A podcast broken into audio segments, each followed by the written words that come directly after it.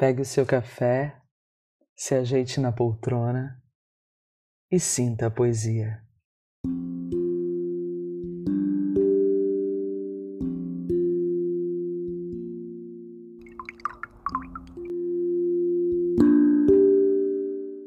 No episódio de hoje, os pensamentos e palavras da Tássia Veríssimo.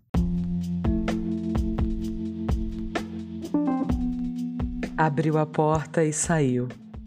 Há dez dias tomara a vacina contra o mal. Estava oficialmente liberada para encarar o mundo sem máscaras e ir além da esquina onde ficam a farmácia e o mercado. Agora, diziam, tudo voltou ao normal. Ela não sentia normalidade alguma. Era estranho estar sob o céu azul do inverno carioca e sentir o ar entrando em seus pulmões sem o tecido no rosto para intermediar.